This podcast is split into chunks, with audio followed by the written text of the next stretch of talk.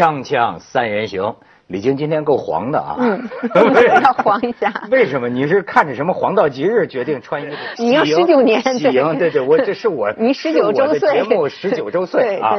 那咱们这个十九周周岁还没就这个迎来咱们的这个周黎明啊，这个著名的影评人周黎明老师。周黎明老师也是刚刚从这个上海电影节载誉归来，是吧？我没载誉，我只是去打工了。不是他，我说你的载誉是你主持了一个论坛，这个论坛呢赢得了很高的这个荣誉 和批评，对吧？和争议。这其实跟我没有太多关系。我一共主持了七个论坛，但只有这个论坛呢爆款了，是因为它有冯小刚导演、徐峥导演、陆川导演跟宁浩导演，对，功劳归他们。这四四大金刚放出的言论，哎，李菁你看到了吗？我看不是呃呃冯导那个小钢炮又开炮了又是吧？对，又开炮。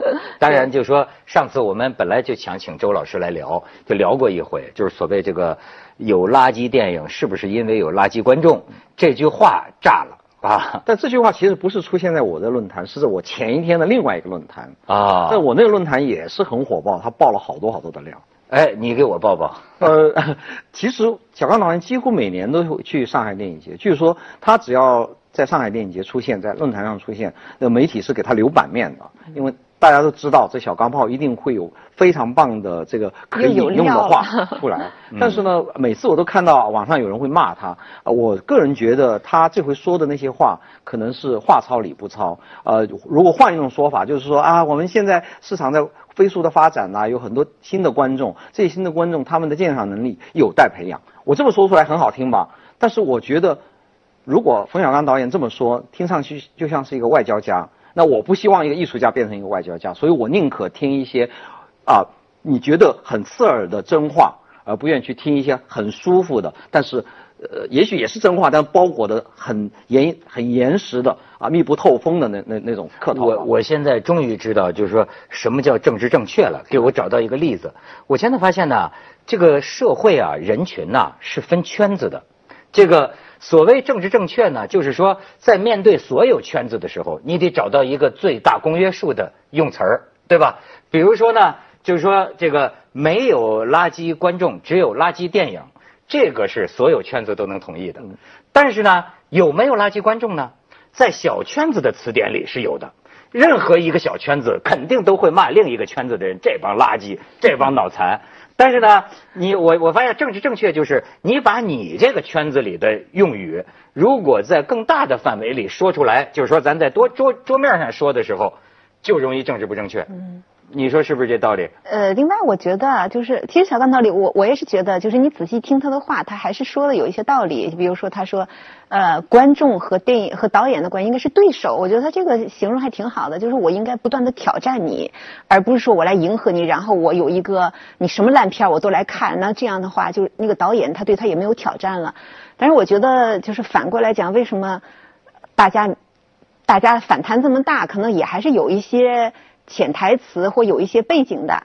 比如说呢，嗯这当然我这小人之心了啊，大家都会说，怎么每次到你的新电影的时候，你就要出来去去去骂一番，就是好像切割不开来。那你我觉得你要是不跟你的那个新电影联系那么紧，您骂也就骂了是吧？咱们就是单单独就事论事儿，是不是这样会效果更好一些？其实他新电影还有三个月呢，但是他不是宣传的时候已经开始在啊，宣传是已经开始做，不但是我觉得就是我我我现在发现，每次我都看到冯小刚放炮啊，都有人这么说。嗯呃，从小人之心来说，这么说呢，有他的观察点。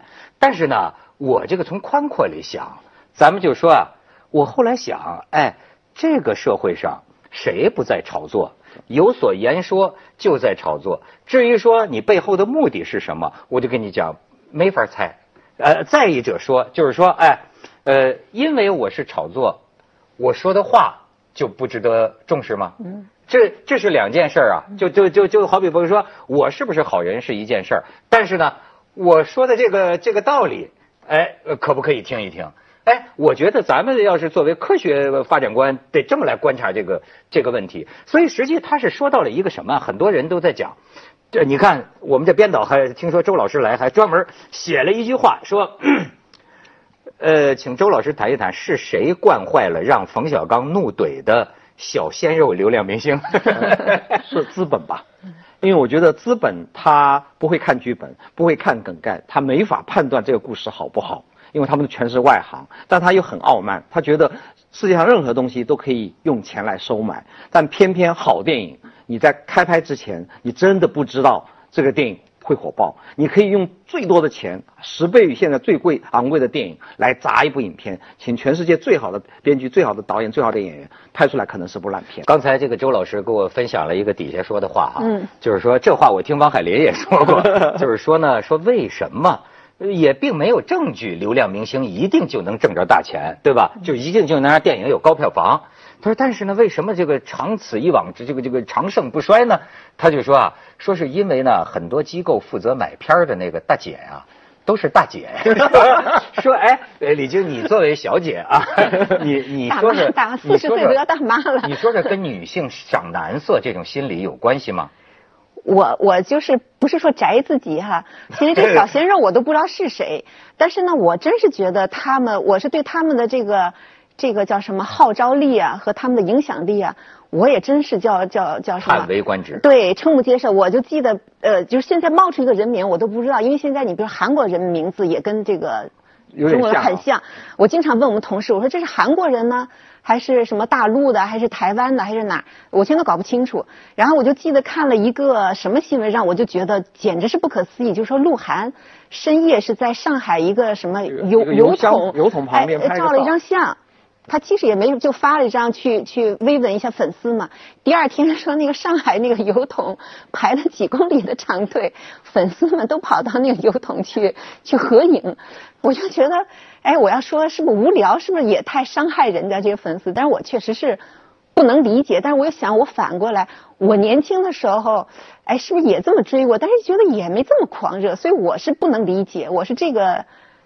呃，但是就是说，这个东西在那儿，鹿晗出现过的地方排长队，和鹿晗演的电影，就大家都去看，为仅仅为了看他去看，这两件事是一件事吗？我觉得就是他们应该出现的时候，他就不出现了，因为你排长队，你比如一千人排长队，那是巨长巨长的队，但一千人去买票的话，没多少人，所以我是觉得，我是觉得，就所有这些流量明星。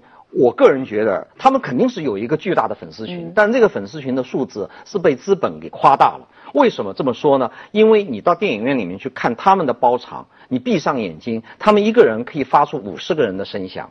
他们在网上也是这样，他一个人一天可以发一百条。那我平时来夸一部好影片，我现在大概频率是。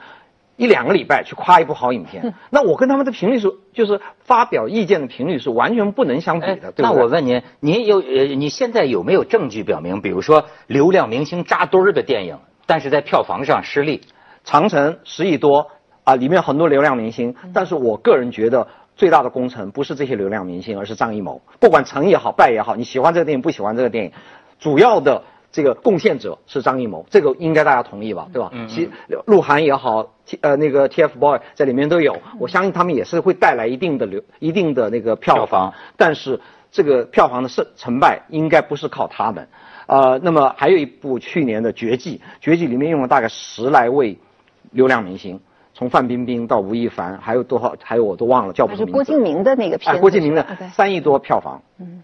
那我觉得，如果把绝技的他们每个人的呃粉丝叠加的话，应该是超过中国人口的总中国的总人口的。嗯，按照按照他们粉丝自己的算法，对不对？但是买票的时候去哪儿呢？所以他的证据是不是说明流量不能跟票房划等号？对，我记得还看过一个新闻，他就说，比如说我们看到的娱乐新闻啊，一个明星到机场到什么公共场所，好多人尖叫，后来有人说那是。是有人给他们付钱的，我也不太明白这个市场它是一个什么样的一个一个因果链，是谁付钱呢？他要制造什么样的效应？他的诉求是什么？我看这我就很疑惑，是经纪公司给他们付钱？那个深更半夜也有人在那。那个吴彦祖拍过一个伪纪录片，就是讲这些的，就是你你这这个对于那些还没有太出名的。想当明星的那些人特别有用，就是他雇一些人来，就造成一种虚假的那种假象啊，让让人家觉得这个人特受欢迎。他是为了抬高自己的身价，是吗？然后你这个尖叫声，你转过来就可以卖给广告商啊。广告商一看，哇，这个人到有流量，到流量，甚至包括 Michael Jackson 在那个呃以前最红的时候，他真的是有很多很多粉丝，但那些昏倒的那些场景、那些细节，后来都有人质疑，就这个不是真实的。而且呢，李晶，我跟你说，你要呃体认人类是一种自组织动物，比如说有些事情啊，自然会发生。首先有了一个我们共同的偶像。一开始我们就是一些粉丝，然后我们粉丝要活动啊，活动就需要组织啊，组织就需要纪律啊，纪律就需要统一行动啊，行动就需要资金呐。于是呢，还是在我们这个网络里，有人去把钱组织来了，哎，有人呢发布行动。那真的有些这个粉丝会啊，粉丝俱乐部。我觉得那俨然跟一个大公司没有什么各种分工明确啊，比那个公司还厉害多了。我觉得像是军事机构，对 对，说你是到什么级别，你才可以去机场接他。嗯，对，真的不是你想去就可以去了。是一个严密的教会组织，配你也配。锵锵三人行广告之后见。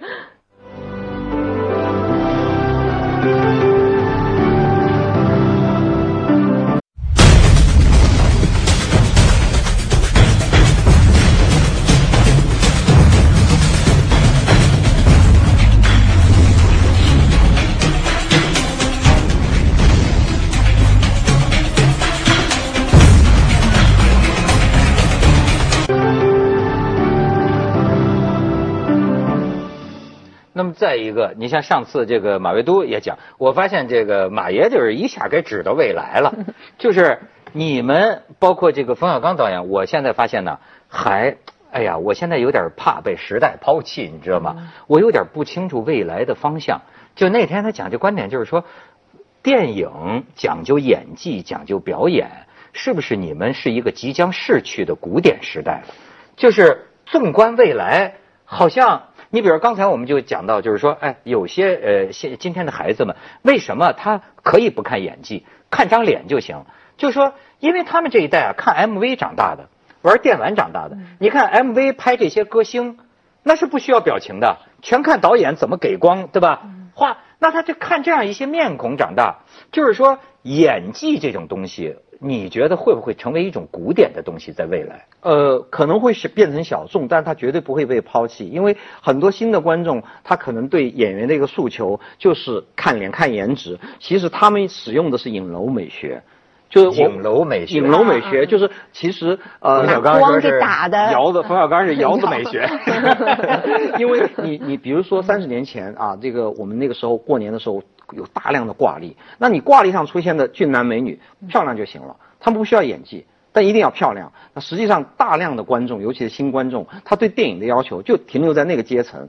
啊，我我就不用冯小刚那那那个词了，因为那个词大家觉得不符合这个民粹民粹主义的那种那种那种呃呃氛围嘛。但实际上的确是这样，就是我们觉得这个演员应该是服务于这个故事，服务于这个剧本，服务于这个角色。这个观念是全世界所有演电影的、演话剧的、演电视剧的，大家是共共识的。但是新的观众出来，他们。跟我们的共识不一样，所以他们的那个诉求是不一样。他们就一定要漂亮。如果他喜欢的那个爱豆去演了一个像戴纽戴路易斯那种啊，就是刘易斯啊那种，就是一个残疾人，或者是长得很不好看的，他们会造反的。他觉得你你你你背叛了背叛了我，因为我对你的期望是这样的。所以我是觉得这个就是很不一样。我们去看那个电影的时候，我们对。我们当然也希望这个看到美好的东西，但是你对美好东西的定义跟他们那些粉丝是完全不一样的。但是你说这些鲜肉明星，你觉得他们自己意识到这个吗？呃，这个要看人了。我觉得他们都是年轻人，每个人都有成长的过程，不是说生出来谁生出来都是什么都懂的。那像呃美国的呃约翰尼戴普啊莱昂纳多，他们出道的时候。最红的时候也是这个啊，就以年轻的时候也是这个鲜肉，后来他们帅哥嘛，对，然后后来他们转型了，转型了以后变成演技派，他们做的第一件事情就是自毁形象。那这样自毁形象的话，如果他有一帮粉丝说你不能自毁形象，你自毁形象我们就把你抛弃了。如果有这种情形，也许他们就害怕了，但是他们还是觉得那条路是应该走的，因为那才是艺术之路，是他们怎么样把事业能够发展到一个提升到一个更高的一个境界的。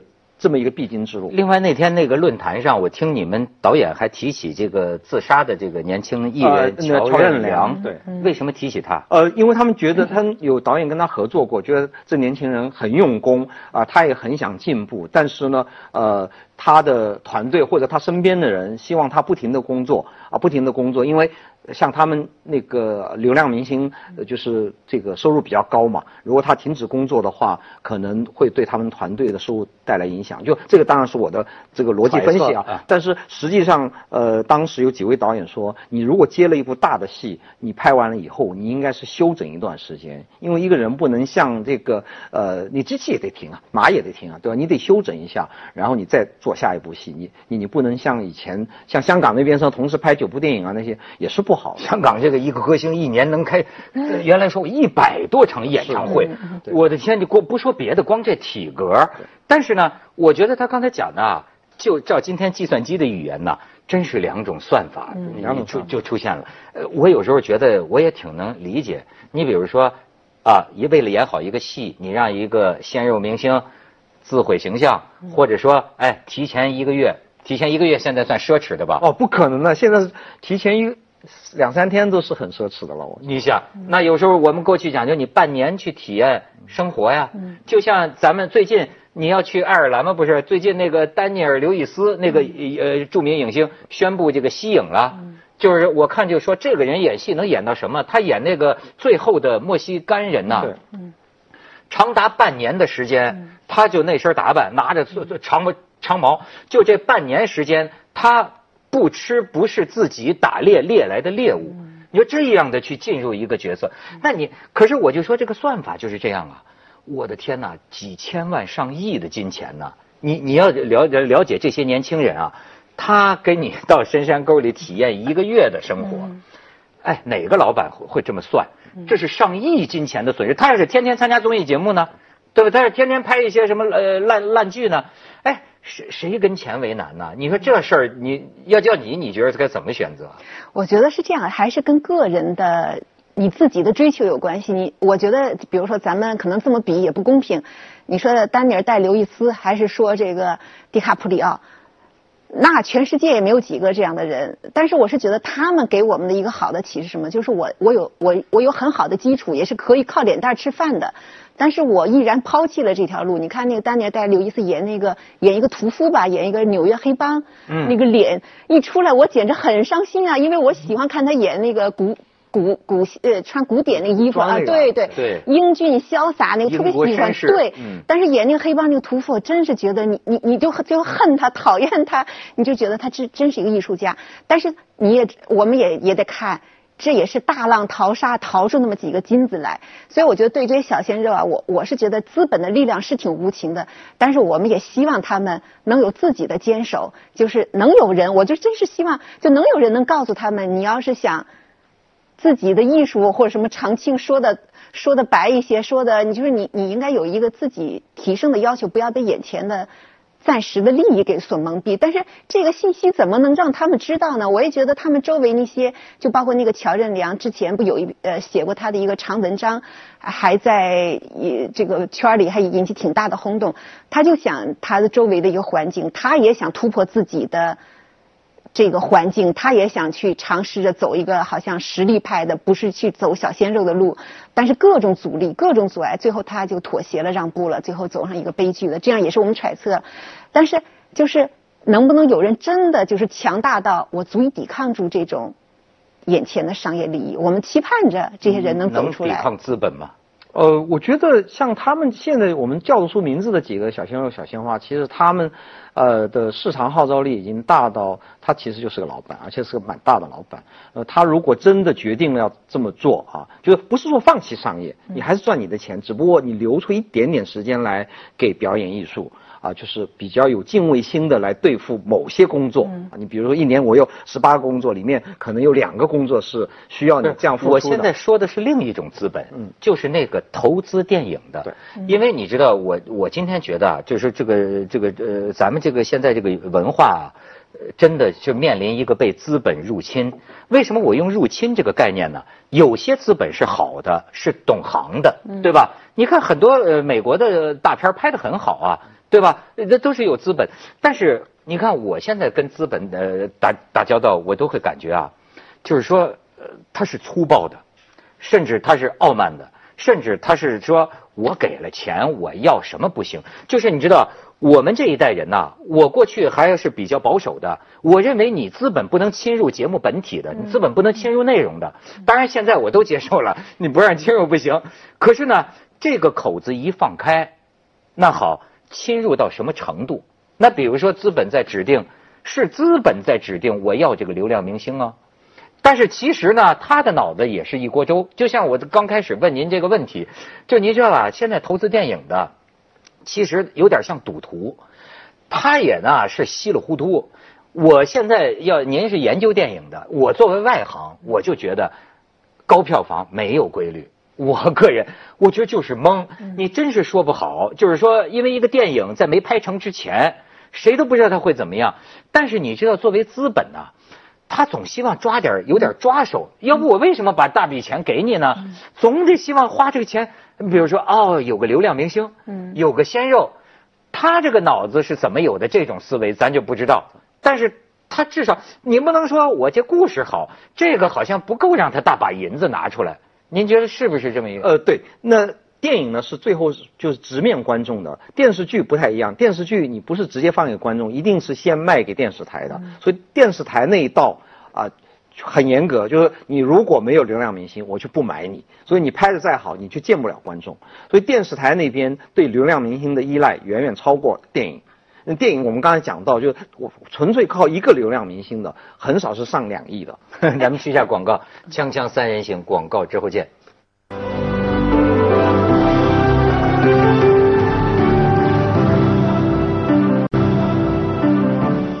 哎，李静有话说。呃。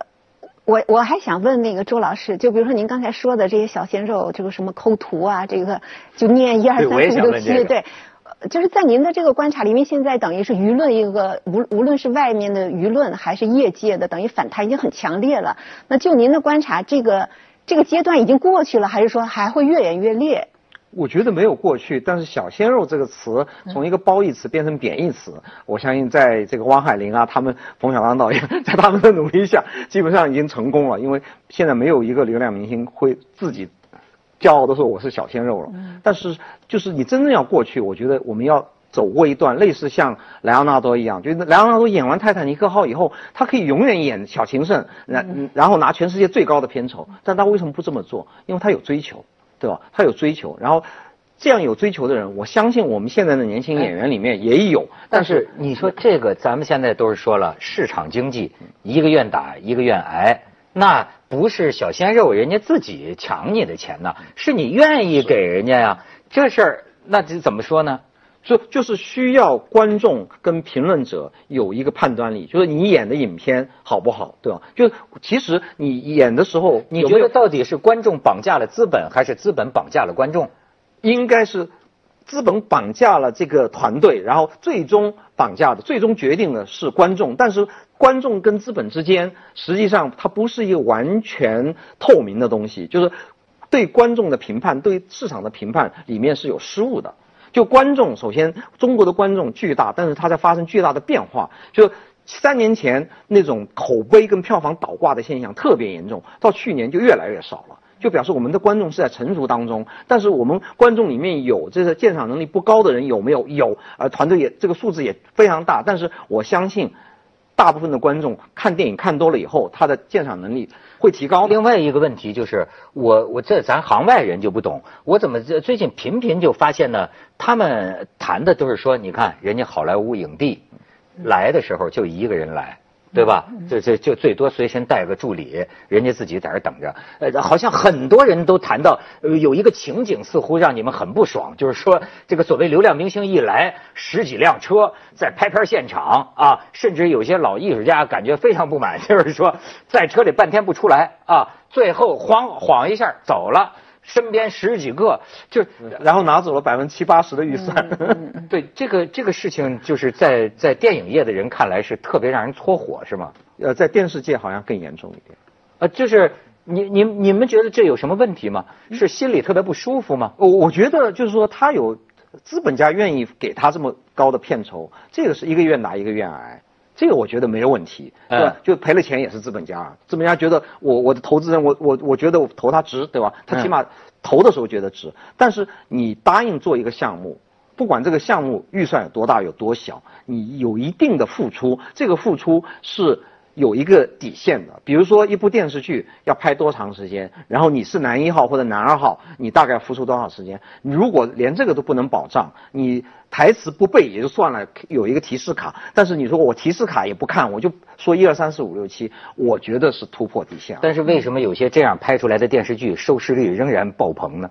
呃，最近这一年内，呃，这样拍出来的片被人家诟病的现象越来越多，因为人家发现很怪，那镜头切换的特别怪，就是你突然一个很近景，然后就变成一个背影了，然后后来 发现就不一样，里面就是是靠抠图抠出来的。那我觉得，呃，不是说不能用替身，有好多情况下都用替身，我们不能。让所有的演员都用成龙大哥的标准来衡量，成龙是危险的动作是自己做，对吧？但是有些你说台词总得自己说吧，因为台词都让别人说，我觉得太。所以我就他就说这个马未都那天讲这意思，就是未来这电影啊，甭说小鲜肉偷懒了，全是图像抓取啊，抓取你的脸。完全电脑把你编出来了。其实这个资本渗入到各行各业，那么我们做记者这一行也是。那未来都说机器人给你写了，你都不用自己写了。但是我是觉得这还人还情感还有一些东西是不可取代的。在最高的阶层，我觉得是最后还是人的情感。对。但是那些很常规的，就是最机械的那个动作工作，可能是很容易被取代。所以小鲜肉领先一步，把咱们带入了机器人时代，是吧？有点这感觉，有点这，有点这感觉，人工智能。时代了。